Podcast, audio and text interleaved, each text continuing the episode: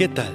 Bienvenidos una vez más al devocional con el pastor Gerson González, donde día a día nos acercamos a las escrituras para conocer y experimentar el poder del Evangelio.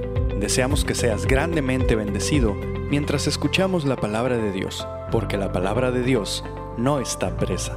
Comenzamos. El Señor te bendiga esta mañana. Gracias a todos por acompañarnos, pero principalmente gracias a Dios que nos da la vida, que nos da el sustento, que nos da el don de la salvación por medio del cual podemos ser llamados hijos de Dios y a través del cual somos parte de la familia. En palabras de Joseph Alain, oh Señor, atrae a la gente a Cristo a aquellos que aún no te conocen, Señor, tómalos ahora y haz tu obra en ellos. Tómalos de corazón, conquístalos y persuádelos hasta que digan, has ganado, eres más fuerte que yo. Señor, ¿no fuiste tú quien me hizo pescador de hombres? He trabajado todo este tiempo y no he atrapado nada. ¿He gastado mi fuerza en vano? Lanzaré mi red una vez más. Señor Jesús, párate en la orilla y muéstrame cómo y dónde debo echar mi red. Dame las palabras para aceptar a las almas que busco, para que no tengan salida. Ahora, Señor, por una multitud de almas, ahora por una porción completa. Señor Dios, acuérdate de mí. Oro y fortaléceme oh Dios, amén. Bueno, y las pequeñas palabras de Alain esta mañana nos hacen recordar que en el proceso de la proclamación de Cristo como el Rey de Reyes y el Señor del universo, no somos nosotros quienes alcanzamos y ganamos a las personas para Cristo. Simplemente nosotros somos el instrumento a través del cual otro, a, través de, del cual otras personas pueden escuchar el mensaje. Pero realmente Él es el ganador de almas. Él es quien convierte el alma del necio en sabio. Así que oremos que esto siga siendo una realidad en nuestras vidas. Y bueno, estamos pensando en estos días en el maravilloso Salmo 121 que inicia declarando, alzaré mis ojos a los montes, ¿de dónde vendrá mi socorro? Bueno, lo primero que quiero que pensemos alrededor de este pequeño salmo es en Dios como nuestro ayudador. De hecho, como el verso 1 y 2 lo declaran, verso 2, mi socorro viene de Jehová, que hizo los cielos y la tierra. Ahora, te pregunto a ti, ¿es el Dios de este salmo tu ayudador? El salmista responde a la pregunta que muchos hemos hecho en algún momento de nuestras vidas. ¿De dónde vendrá mi socorro? A la distancia quizás lo que un peregrino vería serían los montes, pero ellos en especial buscarían el templo Recordemos que la ciudad santa se encontraba aproximadamente a unos 823 metros de altura. Pero por más grande e imponentes que fueran estos montes, ellos no centraron su adoración en la creación, sino en el Creador. Bueno, la búsqueda de adorar a la creación y no a la criatura sigue siendo una realidad que la idolatría el día de hoy nos presenta sigue siendo una realidad de la cual muchos son presas que fácilmente pueden adorar a la creación, pueden decir gracias al universo, gracias a la tierra, gracias al planeta, gracias al agua, gracias al sol, gracias a la luna, gracias al cielo, pero nunca saldrá de sus labios gracias al Creador. Bueno, vamos a pensar en estos peregrinos. Ellos realmente necesitaban ser ayudados en su caminar, en su peregrinar hacia Jerusalén. Podemos pensar en Salmos 48.1.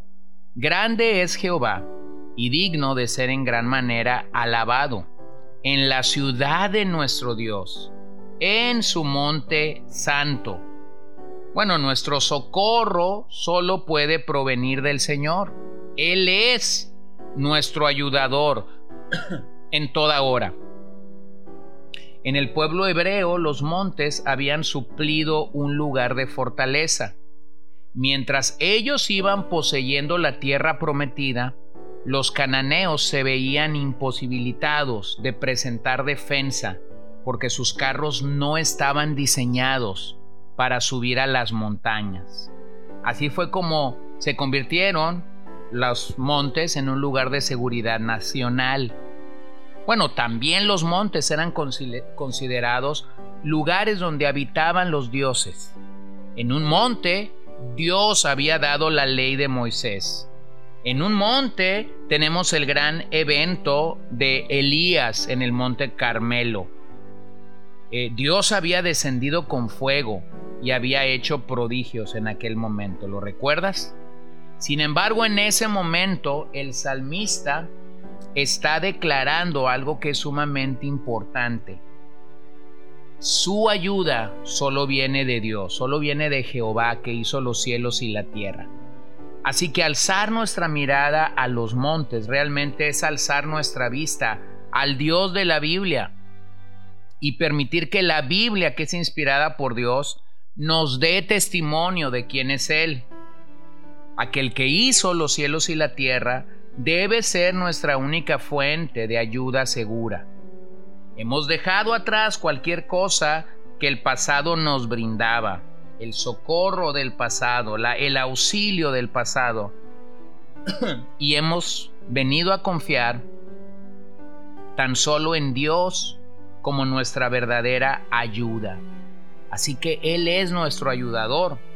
Pero el salmo no se detiene ahí. Observa el verso 3 y 4. No dará tu pie al resbaladero, ni se dormirá el que te guarde.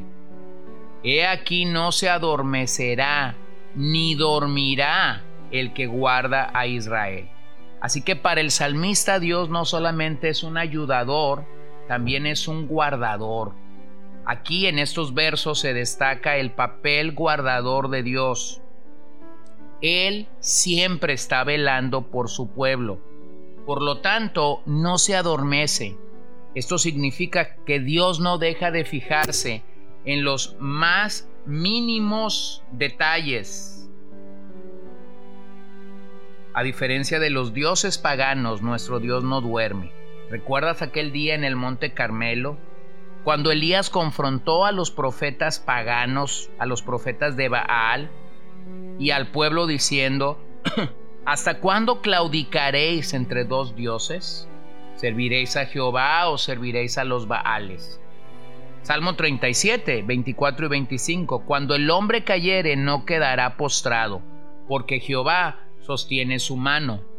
Joven fui y he envejecido, y no he visto justo desamparado, ni su descendencia que mendigue el pan. Bueno, ese concepto de guardar de nosotros, ese concepto crece a lo largo del Nuevo Testamento. Es robusto, es abundante entender que Dios es nuestro guardador. Incluso en la revelación progresiva de las Escrituras, el apóstol Pedro cuando escribe eh, su primer carta a los expatriados, a los exiliados, les presenta esta misma idea en Primera de Pedro 2:25.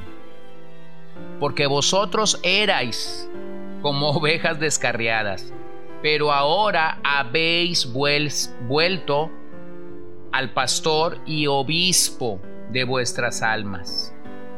Así que nos gozamos en saber que Dios sigue siendo un protector personal para nuestras vidas el día de hoy. Ciertamente en la metáfora que tenemos en las escrituras de pastor oveja u oveja pastor, entendemos que las ovejas somos fácilmente descarriables y por eso necesitamos ser pastoreadas, principalmente por Jehová, clara y específicamente, y también por otros hombres que fungen en una labor, en una vocación pastoral, para ayudarnos, para alentarnos a crecer en el Señor y para poder entonces presentar un fruto digno de alabanza delante del Señor.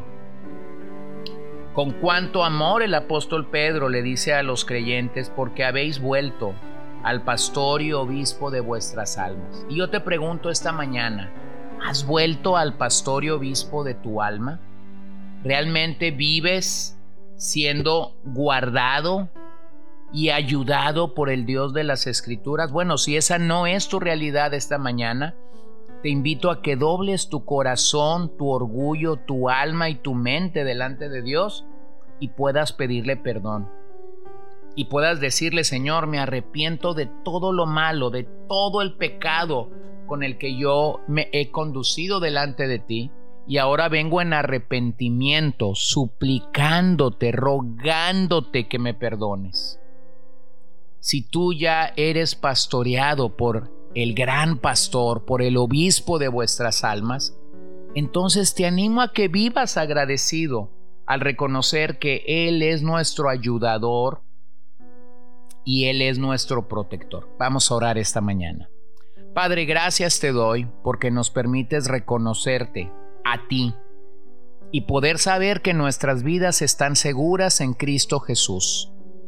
Posiblemente esta mañana más de uno de los que me escuchan no te conocen como el ayudador y como el guardador de sus almas. Yo te pido que tú obres en sus vidas para salvación, obres en sus vidas para poder entender tu palabra, entender el Evangelio y poder venir a ti. Ten misericordia, oh Dios, de nosotros. Ten misericordia porque lo necesitamos y urgimos que tu gracia, que tu verdad y que tu poder sean verdaderamente guiándonos y ministrándonos el resto de nuestras vidas. Para quienes ya te conocemos como nuestro guardador y como nuestro ayudador, gracias. Permítenos encontrarnos en deleite completo de ello y en la certidumbre y plenitud de que tú sigues obrando para nuestro bien. En el nombre de Jesucristo oramos en esta hora. Amén. Gracias por acompañarnos el día de hoy. No olvides compartir este devocional con todos tus conocidos y recuerda que puedes seguirnos en Podbean, Spotify y Facebook como CCBN Los Mochis para que puedas escuchar todos los mensajes, los devocionales y también seguir nuestras transmisiones en vivo. Esperamos que nos acompañes el día de mañana. Que el Señor te bendiga.